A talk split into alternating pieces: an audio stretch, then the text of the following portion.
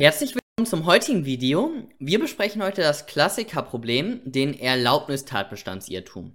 Und zunächst einmal, wo prüfen wir diesen Erlaubnistatbestandsirrtum in der Klausur? Wir prüfen ihn nicht im Tatbestand, auch nicht in der Rechtswidrigkeit, sondern in der Schuld. Auch nicht auf einer Zwischenebene zwischen Rechtswidrigkeit und Schuld. Ich sage hier, wir prüfen das alle in der Schuld, weil das ist auch so das Standardprozedere. Und wenn wir dann in der Schuld sind und der Erlaubnistatbestandsirrtum in Betracht kommt, da gehen wir dann in zwei Schritten vor. Nämlich einmal prüfen wir, liegt überhaupt ein Erlaubnistatbestandsirrtum vor? Und im zweiten Schritt prüfen wir oder sagen wir oder ja, entscheiden wir einen Streit, ja, was für Rechtsfolgen hat denn überhaupt dieser Erlaubnistatbestandsirrtum? So solltet ihr das in der Klausur prüfen. Das ist für euch und für den Korrektor am einfachsten, das nachzuvollziehen. Fangen wir an. Beim Erlaubnistatbestandsirrtum gibt es fünf Ansichten. Wir haben einmal die Vorsatztheorie, die Lehre von den negativen Tatbestandsmerkmalen, die strenge Schuldtheorie, die vorsatzausschließende eingeschränkte Schuldtheorie und die Rechtsfolgen bzw. Rechtsgrund verweisende eingeschränkte Schuldtheorie. Und die ist in Rot markiert und ihr könnt euch schon denken, warum die in Rot markiert ist, weil ich plädiere hierfür, dass ihr alle in der Klausur dieser Ansicht folgt, weil das macht auch am meisten Sinn, äh, weil ihr prüft ja das in der Schuld und eben nach der letzten Ansicht, nach dieser rechtsgrundverweisenden eingeschränkten Schuldtheorie, da entfällt nämlich die Schuld am Ende. Das ist sozusagen die Rechtsfolge, die diese Ansicht anführt. Und deswegen macht das sehr viel Sinn, wenn ihr den Erlaubnistatbestandsirrtum in der Schuld prüft, dass ihr dann auch eben dieser Ansicht folgt. Zweiter Punkt ist, diese Ansicht vertritt die herrschende Lehre und der BGH weist auch eine Tendenz dazu auf, äh, dieser Ansicht zu folgen. Also man kann sagen, das ist die herrschende Meinung. Jedenfalls ist es eine sehr, sehr, sehr, sehr, sehr verbreitete Meinung und auch wahrscheinlich bei eurem Korrektor im ersten Staatsexamen auf dem, auf der Lösungsskizze. Also die haben ja diesen Checkbogen, was auch immer. Und da auf diesem Checkbogen, da wird höchstwahrscheinlich die rechtsgrundverweisende eingeschränkte Schuldtheorie vertreten. Das heißt, im ersten Staatsexamen jedenfalls solltet ihr diese Ansicht vertreten. Im Referendariat, wenn ihr ja ein bisschen nach der Rechtsprechung mehr gehen müsst, da ist vielleicht ein Wort dafür zu verlieren, eben die vierte Ansicht zu vertreten. So, weiter geht's in der Klausurtaktik, nämlich diese beiden ersten Ansichten, die Vorsatztheorie und die Lehre von den negativen Tatbestandsmerkmalen, die müsst ihr nicht aufzeigen. Also die sind nicht notwendig, dass ihr die nennt. Die Vorsatztheorie ist so veraltet, dass es, äh, ja, also, dass es vor unserer Zeit jedenfalls und die Lehre von den negativen Tatbestandsmerkmalen, die, ja, finde ich, kann man ansprechen, wenn man für die 18 Punkte gehen möchte. Ähm, und die ist auch ziemlich einfach und verständlich, diese Lehre von den ta negativen Tatbestandsmerkmalen. Und sie ist auch ziemlich einfach widerlegbar. Aber diese beiden sind jedenfalls nicht notwendig anzusprechen. Aber diese drei, die letzten drei Ansichten oder Theorien müssen genannt werden. Die sollten zu 100% in eurer Klausur alle drei genannt werden und eben dargelegt werden und dann zwei davon sollten widerlegt werden. Perfekt. Ich hoffe, das ist klar geworden. Und wir fangen gleich mit einem Beispiel an, weil das verdeutlicht das am besten meiner Meinung nach. A und B sind miteinander befeindet weil B die Freundin des A vor drei Jahren weggenommen hat. Eines Mittags sehen die beiden sich im Park. A nimmt seine Hand aus der Hosentasche, um den B zu grüßen. Der B denkt aber, dass der A eine Pistole aus der Hosentasche holt, um ihn zu erschießen. Daher greift er schnell in seine Jackentasche und schießt auf den A, der wenig später verblutet. Der Waffendealer C hatte die Waffe dem B zufällig vor vier Tagen geliehen. Die Fallfrage ist hier die Strafbarkeit des B und den Paragraph 211, also den Mord, den lassen wir außen vor. Und fangen wir dann mit dem Gutachten an. Wie würdet ihr eine Klausur mit diesem Sachverhalt behandeln? Ihr würdet zunächst einmal den Tatbestand prüfen. Hier kommt natürlich der Totschlag in Betracht, Paragraph 212. Dann der objektive Tatbestand ist unproblematisch verwirklicht, also Erfolg, Handlung, Kausalität, objektive Zurechnung, alles wirklich gar kein Problem, ist alles zu bejahen. Zweiter Punkt ist der subjektive Tatbestand und der B hat hier natürlich auch mit Wissen und Wollen auf den A geschossen. Dann kommen wir zu der Rechtswidrigkeit und dort müssen wir natürlich zunächst einmal die Notwehr prüfen. Liegt hier oder handelte der B hier, der geschossen hat, handelte der in Notwehr. Und wir müssten direkt bei den objektiven Voraussetzungen die Notwehrlage verneinen, weil es lag ja gar kein gegenwärtiger Angriff vor. Es drohte keine Verletzung eines Individualrechtsguts durch menschliches Verhalten. Das lag nicht vor. Somit lag hier überhaupt kein Angriff vor und die Notwehrlage ist zu verneinen. Ergebnis Notwehr minus. Zweiter Punkt, wie sieht es denn mit dem Notstand aus? Aber auch diesen müssen wir bei den objektiven Voraussetzungen verneinen, bei der Notstandslage, weil es lag ja gar keine gegenwärtige Gefahr vor. Und dann kommen wir eben auch da zum Ergebnis, dass der Notstand nicht einschlägig ist. Damit ist unser Zwischenergebnis, der B handelte rechtswidrig. Und jetzt kommen wir zu der Schuld, zum letzten Punkt. Und hier kommt natürlich im Sinne des Videos der Erlaubnistatbestandsirrtum in Betracht. Und ich hatte ja ganz am Anfang gesagt, wir prüfen den in zwei Schritten. Einmal prüfen wir, liegt ein Erlaubnistatbestandsirrtum überhaupt vor? Und der zweite Schritt ist, ja, was sind denn überhaupt die Rechtsfolgen eines Erlaubnistatbestandsirrtums?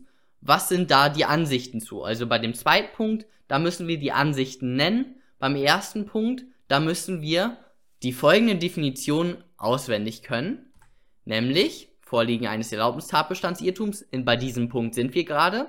Die Definition, die ihr kennen müsst, der Täter stellt sich einen Sachverhalt vor, der, wenn er vorläge, sein Verhalten rechtfertigen würde. Wir nehmen jetzt also die Vorstellung des Täters und prüfen mit dieser, mit diesem vorgestellten Sachverhalt, prüfen wir weiter.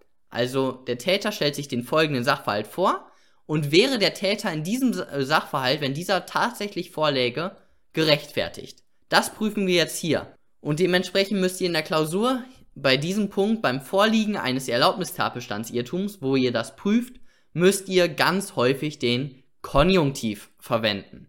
Also fangen wir mal an wir nennen zunächst einmal die Definition. Hier jetzt im vorliegenden Fall kommt die Notwehr in Betracht und das ist auch ja wahrscheinlich der häufigste Fall. Und wir prüfen jetzt also den Sachverhalt im Kopfe des Täters. Wenn der sich so abgespielt hätte, wäre der Täter dort durch Notwehr gerechtfertigt. Also, objektive Voraussetzungen der Notwehr.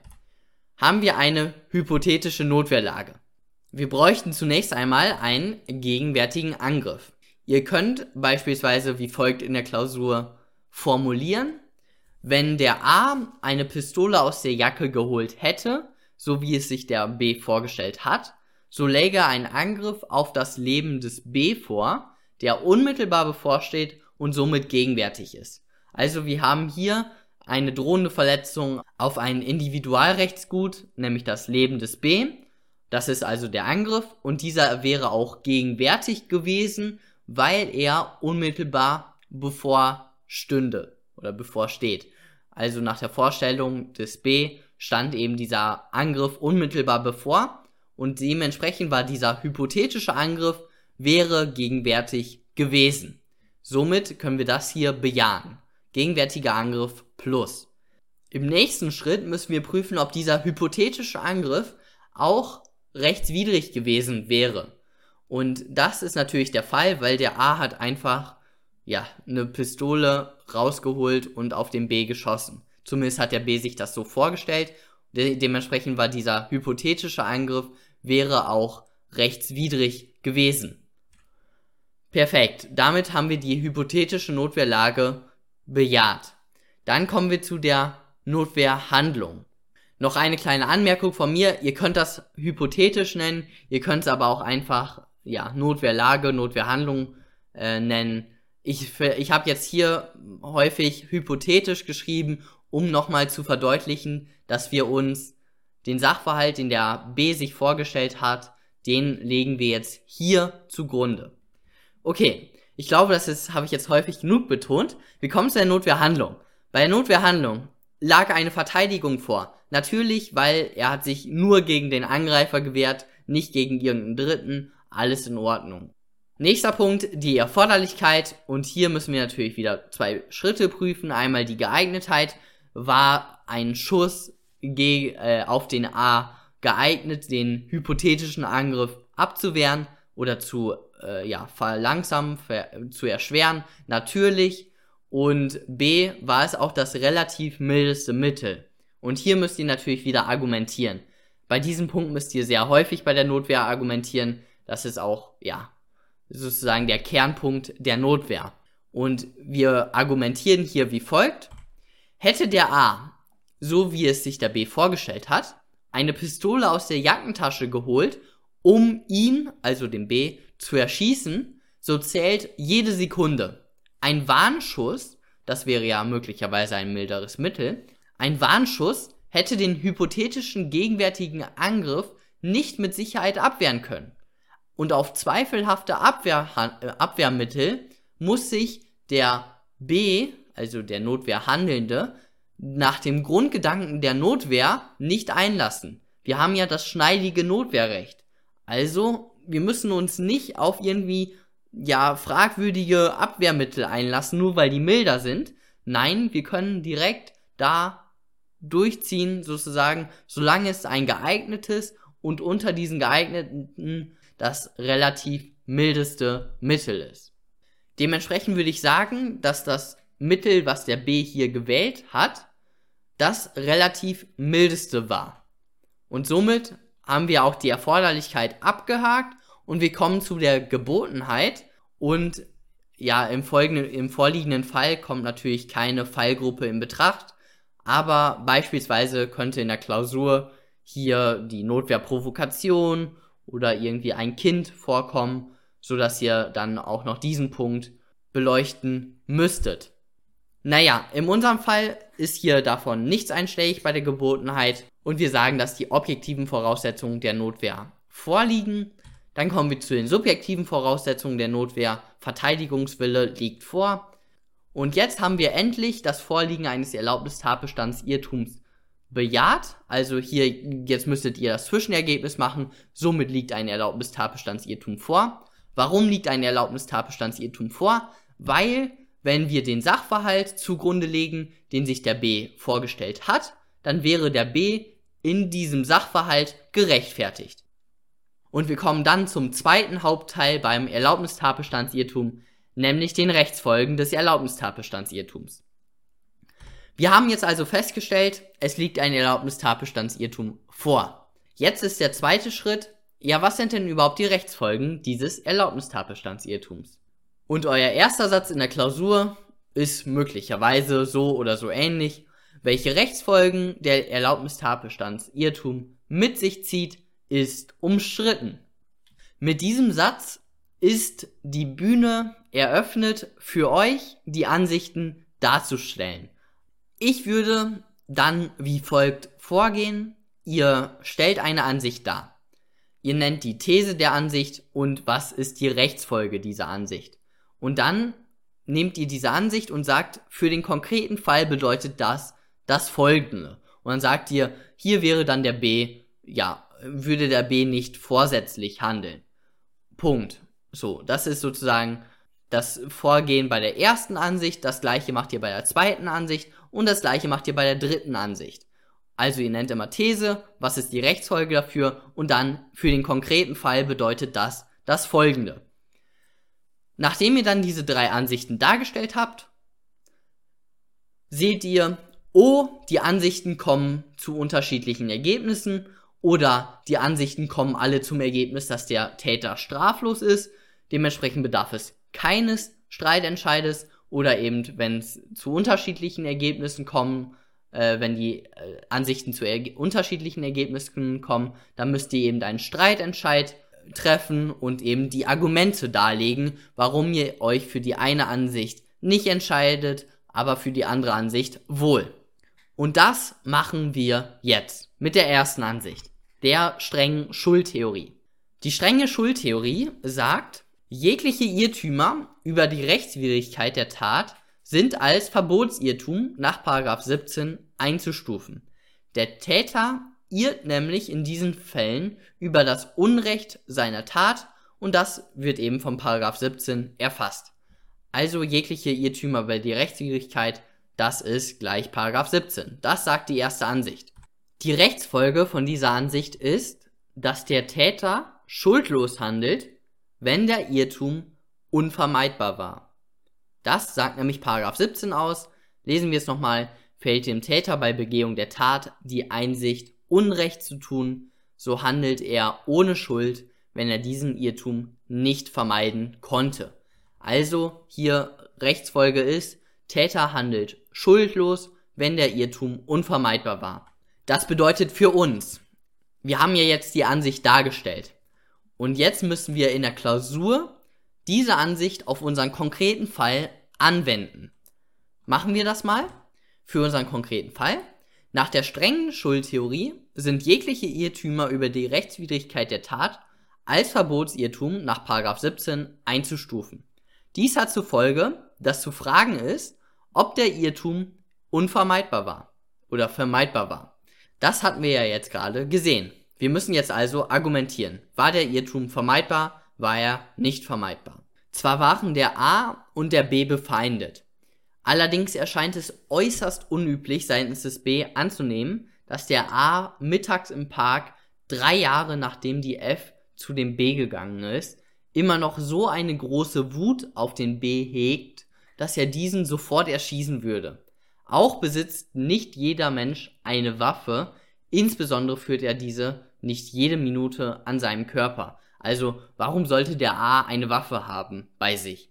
Das ist auch noch eine Frage. Und die dritte Frage ist, es ist mittags. Also wenn es vielleicht nachts, zwei Uhr nachts im Park wäre, ja, vielleicht, aber selbst dann würde ich es, ja, verneinen. Aber hier ist es mittags.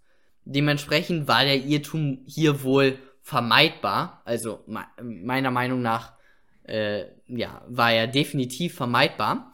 Dementsprechend war der Irrtum vermeidbar und, und somit handelte der B nach dieser Ansicht schuldhaft. Also der B ist nach dieser Ansicht, nach der strengen Schuldtheorie, zu bestrafen. Wir kommen dann zu der zweiten Ansicht, nämlich der Vorsatz ausschließenden, eingeschränkten Schuldtheorie. Und diese Ansicht sagt das folgende, Paragraph 16 Absatz 1 ist analog auf den Erlaubnistatbestandsirrtum anzuwenden.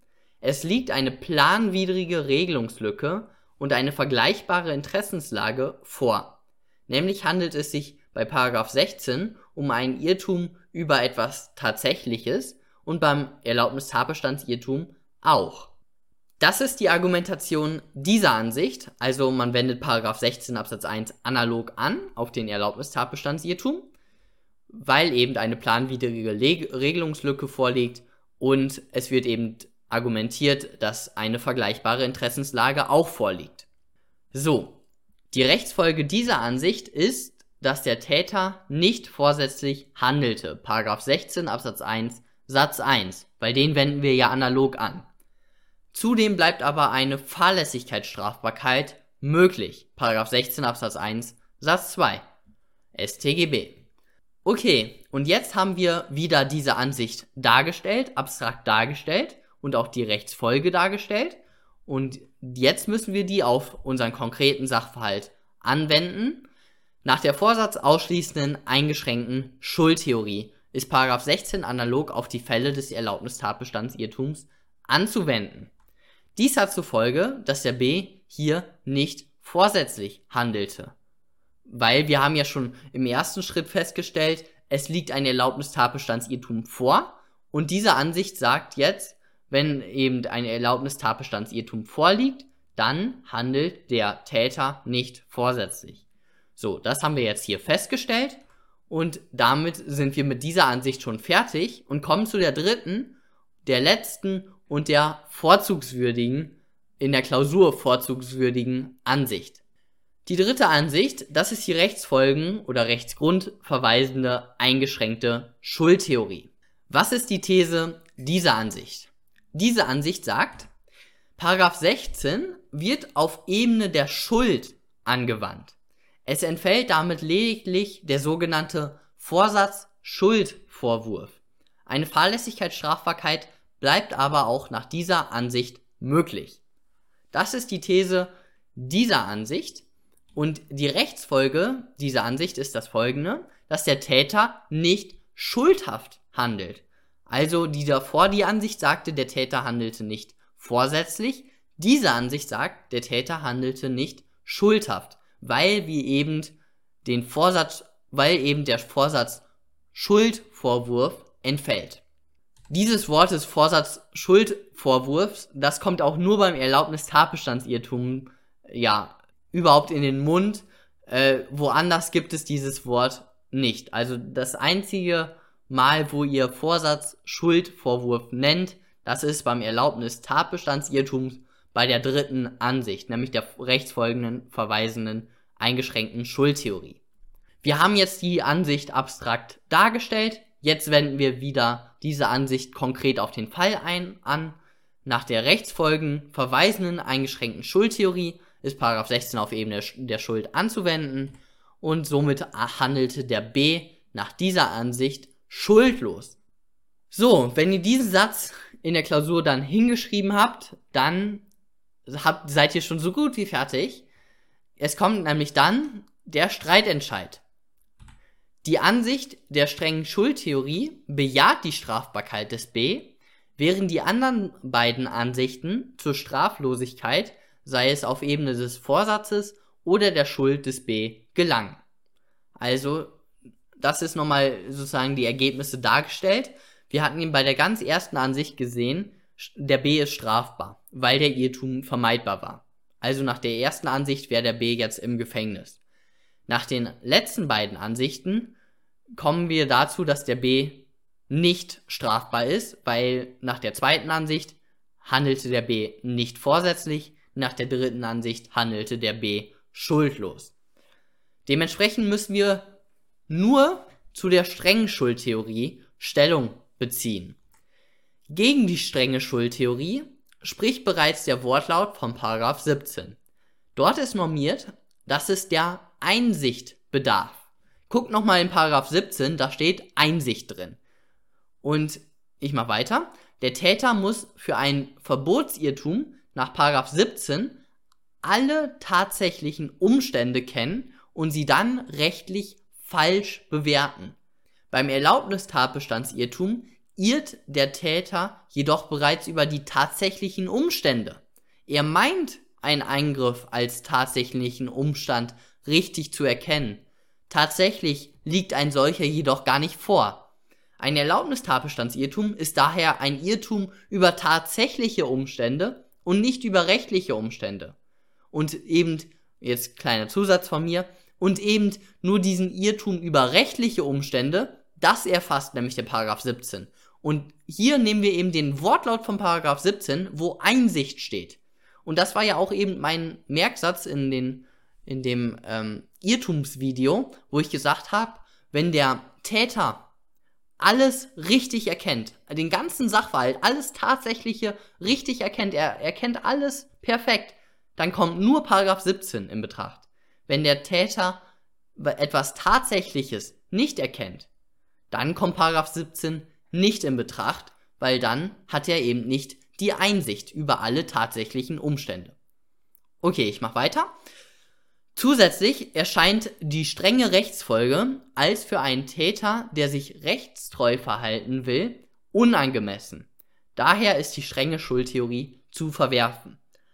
Also zusammengefasst, ich habe hier zwei Argumente. Einmal dieses Wortlautargument der Einsicht, es steht Einsicht da und Paragraph 17 ist eben nur dann einschlägig, wenn es um ein Irrtum über rechtliche Umstände geht. Eine Erlaubnis Tatbestandsirrtum ist aber ein Irrtum über tatsächliche Umstände, weil wir im vorliegenden Fall sehen wir es doch, der B erkennt den tatsächlichen Umstand nicht, dass der A nur seine Hand aus der Jackentasche holen will, um ihm zu grüßen. Das, das ist ein tatsächlicher Umstand, den erkennt der B nicht und damit ist doch ein Erlaubnistatbestandsirrtum etwas, ein Irrtum über tatsächliche Umstände. Und das zweite Argument ist eben das folgende, dass äh, der Täter, der möchte sich doch rechtstreu verhalten. In seiner Vorstellung handelte er gerechtfertigt, das hatten wir ja geprüft, weil als wir seinen vorgestellten Sachverhalt zugrunde gelegt haben, da war der B ja durch Notwehr gerechtfertigt. Also der B handelte in seiner Vorstellung rechtstreu und dementsprechend erscheint es hier sehr hart, den B nach 212 zu bestrafen. Das sind die beiden Argumente und genau, das sind die Argumente gegen die strenge Schuldtheorie. Und jetzt nochmal ein Satz, den ich vorhin gesagt hatte. Die anderen beiden Ansichten gelangen zu der Straflosigkeit. Dementsprechend bräuchte es hier eigentlich gar keines Streitentscheides. Aber, und das war eben der letzte Satz, den ich in den Sachverhalt eingebaut hatte, nämlich der C. Es käme ja möglicherweise in einer, in einer Klausur, wo, wo auch nach der Strafbarkeit des C gefragt wird, der die Waffe an den B geliehen hat. Der C war ja Waffendealer oder wie auch immer, äh, Waffenhändler, und der hat dem B die Waffe geliehen, zufällig vor vier Tagen. Wir müssten also möglicherweise in der Klausur noch die Beihilfe prüfen für den C. Hat der C hier Beihilfe geleistet? Und das kann man nur dann prüfen, wenn man die zweite Ansicht, also die vorsatzausschließende eingeschränkte Schuldtheorie, verwirft. Hier steht es nochmal im Text. Allerdings bedarf es zusätzlich eines Streitentscheides bezüglich der letzten beiden Ansichten, denn nur die dritte Ansicht, die rechtsfolgenverweisende eingeschränkte Schuldtheorie, erlaubt die Strafbarkeit eines Teilnehmers, also hier des Cs, der möglicherweise Beihilfe geleistet hat. Wäre der C hier nicht im Sachverhalt gewesen, dann müsstet ihr jetzt diesen Streitentscheid gar nicht mehr, ja, ausführen. Ihr könntet nach diesem, nachdem ihr die strenge Schuldtheorie verworfen habt, könnt ihr aufhören und sagen, der B ist somit nicht nach 212 strafbar. Aber hier, eben weil ich noch den C reingeworfen habe in den Sachverhalt, bedarf es noch eben dieses weiteren Streitentscheides gegen die vorsatzausschließende eingeschränkte Schuldtheorie. Okay, kommen wir dann zu den Argumenten. Argumente gegen die vorsatzausschließende eingeschränkte Schuldtheorie. Die vorsatzausschließende eingeschränkte Schuldtheorie verkennt, dass die Rechtsfolge einer analogen Anwendung von 16 viel zu weit geht. Zum einen können nach dieser Ansicht bösgläubige Teilnehmer, in Klammern wie der C, mangels rechtswidriger Haupttat nicht bestraft werden. Des Weiteren ist an der vergleichbaren Interessenslage als Voraussetzung der Analogie zu zweifeln, da der Täter eben wohl mit Wissen und Wollen im Hinblick auf den Tatbestand handelt, handelte. Der B wollte nämlich den A töten. Okay, nochmal einfach erklärt, was ich hier geschrieben habe. Das erste Argument ist das folgende. Wenn wir die vorsatzausschließende eingeschränkte Schuldtheorie, wenn wir die annehmen, dann sagen wir, der B handelte nicht vorsätzlich. Und wenn ihr mal in den Paragraph 26 und 27 guckt, also Beihilfe und Anstiftung, da bedarf es schon laut dem Wortlaut schon, erster Satz äh, steht da schon, es bedarf einer vorsätzlichen rechtswidrigen Haupttat. Und wenn wir eben dieser Ansicht folgen, dann haben wir ja gar keine vorsätzliche Haupttat mehr. Dann haben wir gar keine vorsätzliche rechtswidrige Haupttat mehr, weil es am Vorsatz fehlt. Und dementsprechend, wenn man eben diese Ansicht nimmt oder diese Ansicht ja zugrunde legt, dann kann man bösgläubige Teilnehmer wie, de, wie möglicherweise den C nicht mehr bestrafen. Das zweite Argument ist das folgende. Wir haben ja gesagt, dass diese Ansicht den Paragraph 16 analog anwendet. Was braucht man für eine Analogie? Man braucht eine planwidrige Regelungslücke und man braucht eine vergleichbare Interessenslage. Und das zweite Argument ist eben gegen diese vergleichbare Interessenslage, weil wir doch hier sagen, der Täter handelte ohne Vorsatz. Das sagen wir sozusagen am Ende. Aber eigentlich, wenn wir uns den Prüfungsaufbau, ich gehe nochmal ganz zurück, anschauen, dann haben wir doch hier gesagt, beim Tatbestand, ja, der hat auf den, auf den A geschossen, objektiver Tatbestand plus, das war auch kausal für den Tod, bla bla bla. Aber im subjektiven Tatbestand haben wir doch gesagt, er wusste und wollte auf den, auf den A schießen. Das wusste und wollte er. Und dann plötzlich kommen wir zum Erlaubnistatbestandsirrtum hier ganz unten irgendwo und sagen, ja, er hat zwar irgendwie Wissen und Wollen hatte er gehabt, aber jetzt doch irgendwie nicht mehr. Das sagen wir, wenn wir dieser Ansicht folgen. Und das ist doch dann irgendwie etwas komisch. Also wir haben ganz zum Anfang beim Tatbestand gesagt, ja, er hat vorsätzlich gehandelt, er hat vorsätzlich auf den A geschossen. Und jetzt hier mit dieser Ansicht sagen wir, nee, er handelte doch nicht vorsätzlich. Das ist komisch und das ist eben das zweite Argument, eben gegen diese vergleichbare Interessenslage. Perfekt. Und somit ist dann die dritte Ansicht vorzugswürdig, sagt ihr dann in der Klausur. Und die strenge Schuldtheorie und die vorsatzausschließende eingeschränkte Schuldtheorie sind zu verwerfen. Somit handelte der B hier schuldlos und er ist nicht nach 212 zu bestrafen, indem er den A erschoss. Sind wir dann fertig mit der Strafbarkeit des B? Nein, sind wir nicht. Weil wir müssen noch den Paragraph 222, die fahrlässige Tötung prüfen. Wer durch Fahrlässigkeit den Tod eines Menschen verursacht, wird mit Freiheitsstrafe bis zu fünf Jahren oder mit Geldstrafe bestraft. Das müssten wir jetzt eben noch prüfen. Ich gehe das mal durch. Man hat Erfolg, Kausalität. Dritter Punkt, objektive Sorgfaltspflichtverletzung bei objektiver Vorhersehbarkeit. Und hier müsstet ihr natürlich wieder argumentieren in der Klausur. War das hier objektiv sorgfaltswidrig, was der B gemacht hat? Und hier könnt ihr natürlich schon sehr viele Argumente, die ihr auch bei der strengen Schuldtheorie genannt habt, ob der Irrtum vermeidbar war, könnt ihr hier nochmal anführen. Also, für die Beurteilung, ob eine Sorgfaltspflichtverletzung begangen wurde, ist eine fiktive Maßstabsperson eines besonnenen und gewissenhaften Menschen in der konkreten Lage und in der sozialen Situation des Täters zu ermitteln. Er stellt sich bei einem Erlaubnistatbestandsirrtum die Frage, ob der Irrtum hinsichtlich der Rechtsfertigungslage vermeidbar gewesen war. Und dann, eine fiktive Maßstabsperson geht nicht davon aus, dass an einem helllichten Tag eine Person, mit der man sich vor drei Jahren befeindet hat, vor, drei, vor 36 Monaten befeindet hat, plötzlich eine Waffe aus der Jackentasche herausholt und dann äh, mich erschießt. Davon geht ihm keine fiktive Maßstabsperson aus.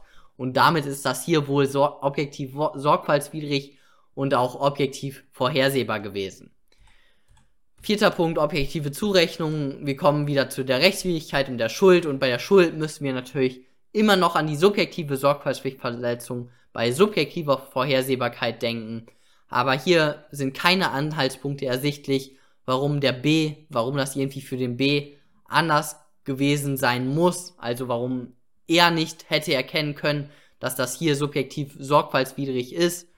Äh, da gibt es keine Anhaltspunkte für. Und somit ist das auch hier zu bejahen und wir kommen zum Ergebnis, dass der B nach 222 strafbar ist, indem er auf den A mit der Pistole schoss.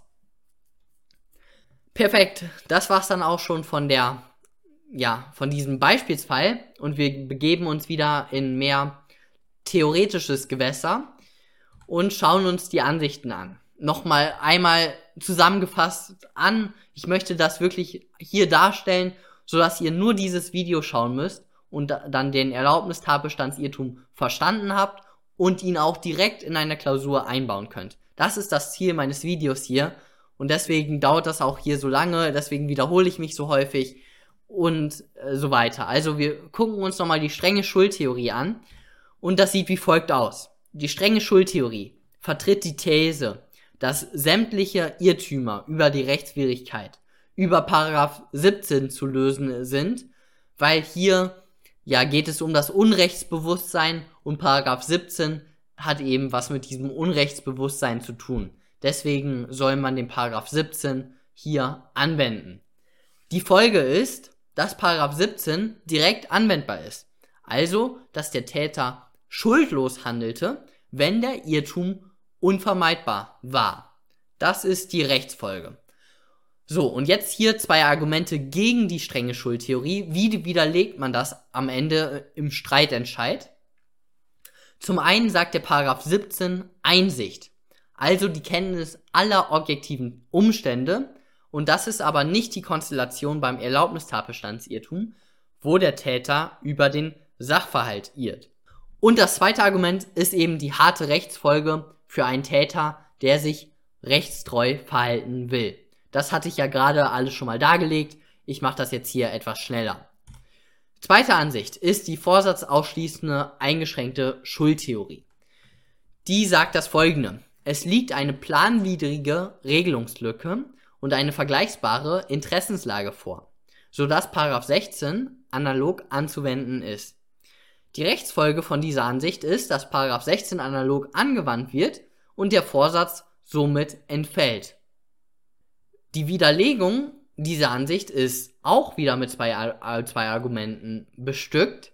Nämlich einmal sagen wir, die Rechtsfolge ist viel zu weit, weil der Täter, der handelte doch mit Wissen und Wollen im Hinblick auf den Tatbestand. Wir gehen nochmal zurück auf unseren Fall. Der B hat doch hier auf den A geschossen, damit der A ja mindestens schwer verletzt, wahrscheinlich sogar getötet wird. Er wusste und wollte das, der B. Der wusste und wollte das und hat das trotzdem getan. Und jetzt sagt diese Ansicht sozusagen am Schluss, ach, es liegt ein Erlaubnistatbestandsirrtum vor, ja, Paragraph 16 ist analog anzuwenden, der handelte doch im Tatbestand gar nicht vorsätzlich. Das sagt diese Ansicht und das ist einfach komisch. Das zweite und auch sehr wichtige Argument und klausurtaktisch wichtige Argument ist, dass bösgläubige Teilnehmer mangels rechtswidriger Haupttat nicht mehr bestraft werden können weil eben der Vorsatz entfällt und dann liegt eben keine Haupttat mehr vor. Und dann kann man einen Teilnehmer, zum Beispiel einen Anstifter oder einen, einen, einen Gehilfen, nicht mehr bestrafen. Das ist eben sehr wichtig und auch sehr wichtig für eure Klausur. Weil das wollt ihr ja nicht. Ihr wollt alles prüfen in der Klausur. Ihr wollt alle Punkte abholen, die ihr nur bekommen könnt. Dementsprechend wollt ihr den bösgläubigen Teilnehmer noch ja, zumindest prüfen. Das wollt ihr in der Klausur. Und mit dieser Ansicht könnt ihr eben diese bösgläubigen Teilnehmer nicht mehr bestrafen. Die dritte Ansicht und die vorzugswürdige Ansicht ist die folgende, die sagt, Anwendung der Rechtsfolge des 16 auf Ebene der Schuld. Der Vorsatz Schuldvorwurf, dieses Wort solltet ihr auch nennen, der entfällt. Die Folge ist, dass der Täter nicht schuldhaft handelte, und damit ist der Täter auch hier straflos. Die Folge dieser Ansicht ist, dass der Täter nicht schuldhaft handelte, aber eine Fahrlässigkeitsstrafbarkeit bleibt bestehen. Zwei Argumente, die für diese Ansicht sprechen, ist, dass einmal hier nach dieser Ansicht Teilnehmer können bestraft werden und zweitens Fahrlässigkeitsstrafbarkeit bleibt wie bei der Vorsatz ausschließenden eingeschränkten Schuldtheorie möglich weil wir wollen ja den Täter bestrafen, wenn er objektiv sorgfaltswidrig gehandelt hat. Dann wollen wir den ja bestrafen, aber nicht aus einer Vorsatztat, sondern eben aus einer Fahrlässigkeitsstrafbarkeit. Perfekt. Und hier, das ist jetzt wirklich der letzte Punkt noch, die, also der Zusatz, der Exkurs. Hier möchte ich nochmal die Lehre von den negativen Tatbestandsmerkmalen kurz erwähnen, weil die ist ziemlich einfach und wenn ihr wirklich viel Zeit in der Klausur habt, aus irgendwelchen Gründen in der Strafrechtklausur habt ihr sehr viel Zeit, dann könnt ihr noch diese Lehre von den negativen Tatbestandsmerkmalen erwähnen. Und die nenne ich euch jetzt mal hier. Die These von, bei der Lehre von den negativen Tatbestandsmerkmalen ist die folgende. Jeder Straftatbestand enthält implizit die Aussage, dass kein Rechtfertigungsgrund gegeben sein darf. Also existiert nach der Lehre von den negativen Tatbestandsmerkmalen nur ein zweistufiger Deliktsaufbau. Tatbestand Schuld. Also, nochmal kurz verdeutlicht, beim Paragraph 212, da steht drin, wer jemanden tötet, der ist Totschläger. So. Und diese Lehre von den negativen Tatbestandsmerkmalen, die sagt, im Paragraph 212 steht drin, wer einen anderen Menschen tötet, ist Totschläger, wenn er nicht gerechtfertigt ist. Punkt. Und dieses, wenn er nicht gerechtfertigt ist, das liest diese Lehre sozusagen rein. Und äh, genau, das ist eben diese, diese Ansicht. Dementsprechend gibt es nach dieser Ansicht nur einen zweistufigen Deliktsaufbau. Die Folge hiervon ist, dass Paragraph 16 direkt angewandt werden kann. Ganz klar, weil wir haben ja sozusagen jetzt in unser jetzigen, ähm, in unserem jetzigen Aufbau mit Tatbestand Rechtswidrigkeit Schuld, da haben wir die Rechtswidrigkeit nach dieser Ansicht in den Tatbestand gezogen. Das heißt, Tatbestand umfasst sozusagen Tatbestand und Rechtswidrigkeit. Das heißt, wenn man über ja, die Notwehr irrt, dann wird auch der Paragraph 16 direkt angewandt. Deswegen ist diese Lehre sehr einfach. Und äh, genau, deswegen könnt ihr dieser Lehre möglicherweise bei sehr viel Zeit in der Klausur könnt ihr die noch darstellen. Wie widerlegt man jetzt diese Ansicht? Diese Ansicht, da sagt man, der Gesetzgeber unterscheidet doch zwischen Tatbestand und Rechtswidrigkeit. Siehe beispielsweise den Paragraph 32 StGB. Wer eine Tat begeht, die durch Notwehr geboten ist, handelt nicht rechtswidrig. Also der Gesetzgeber, und hier könnt ihr eben systematisch den Paragraph 32 anführen. Ihr, ihr müsst natürlich immer Wortlaut, Systematik äh, und Telos mit diesen drei, gegebenenfalls noch Historie, aber dazu habt ihr ja meistens nichts. Ähm, mit diesen drei Sachen müsst ihr immer argumentieren in der, in der Juristerei. Und hier sagt ihr dann systematisch, ja, guck doch mal in Paragraph 32 rein, lieber Korrektor. Da steht drin, wer eine Tat begeht, der handelt nicht, die durch Notwehr geboten ist, handelt nicht rechtswidrig. Hier erkennt man doch schon, bei Paragraph 32 erkennt man, dass der Gesetzgeber zwischen Tatbestand und Rechtswidrigkeit unterscheidet. Und dementsprechend ist diese Ansicht Müll. Punkt. Und dementsprechend verwerfen wir diese Ansicht. Fertig. Das ist die Lehre von den negativen Tatbestandsmerkmalen. Jetzt, und das ist jetzt so gut wie die letzte Folie versprochen, noch ein Problemfall mit Paragraph 127. A sieht aus seinem Fenster auf die Straße. Plötzlich sieht er den B die Straße entlang rennen und die ältere Frau F schreit, haltet den Dieb. A stürmt nach draußen, holt den B ein und wirft ihn zu Boden. Dann stellt sich jedoch heraus, dass die F nicht den B meinte, sondern den C, der in die andere Richtung gelaufen war. B war lediglich gerannt, um seinen weggefahrenen Bus noch zu erwischen. Hat sich der A nach 239, das ist die Freiheitsberaubung, strafbar gemacht. Also der Sachverhalt ist klar und ich möchte jetzt hier wirklich nur ganz kurz darauf eingehen. Ihr seid ja jetzt Experten im Erlaubnistatbestandsirrtum. Es gibt bei dem Paragraph 127 StPO, der ein Rechtfertigungsgrund ist, gibt es zwei Ansichten. Die erste Ansicht sagt, es reicht ein dringender Tatverdacht, um eine Person äh, ja, festzuhalten und gerechtfertigt zu sein nach Paragraph 127. Und die zweite Ansicht sagt, es muss eine tatsächlich begangene Tat vorliegen. So, in meinem Video habe ich dieses Problem schon alles erläutert und wir folgen in der Klausur immer der zweiten Ansicht. Auch das ist klausurtaktisch, weil wir nennen eben diese Argumente. Der Wortlaut von Paragraph 127 sagt Tat. Das spricht eben dafür, dass eine tatsächliche Tat vorliegen muss. Zweite, äh, zweites Argument systematisch. Paragraph 127 Absatz 2.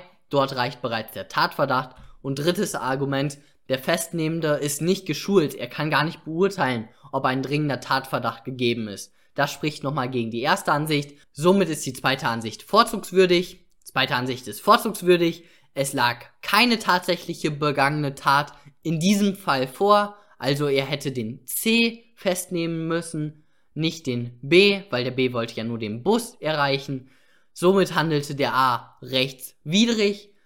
Aber der A hat sich einen Sachverhalt vorgestellt, der, wenn er vorläge, sein Verhalten rechtfertigen würde und somit kommen wir dann zum Erlaubnistatbestandsirrtum. Und nur, und das möchte ich nochmal hier, deswegen habe ich diese beiden Folien hier inkludiert, weil, wenn ihr der ersten Ansicht folgen würdet, dann kommt ihr nicht mehr zum Erlaubnistatbestandsirrtum. Dann sagt ihr, ja, es lag hier ein dringender Tatverdacht vor, äh, und somit war der A hier gerechtfertigt, indem er den den B festnahmen nach 127 StPO, weil ein dringender Tatverdacht genügt ja. Das äh, reicht aus und somit alles in Ordnung. Aber wenn ihr der zweiten Ansicht folgt, dann kommt ihr noch zum Erlaubnis-Tatbestandsirrtum und ihr könnt noch mal ganz viele Punkte einsacken mit schöner Argumentation, mit schöner klausurtaktischer Darstellung. Dementsprechend folgt ihr der zweiten Ansicht bitte, bitte, bitte in der Klausur und kommt in solchen Fällen dann noch zum Erlaubnistatbestandsirrtum. Perfekt, das war's dann auch schon von dem heutigen Video. Ich möchte hier nochmal ein Video von Iureo empfehlen, was mir wirklich sehr geholfen hat und äh, beim Erlaubnistatbestandsirrtum. Das könnt ihr euch auch, auch gerne anschauen.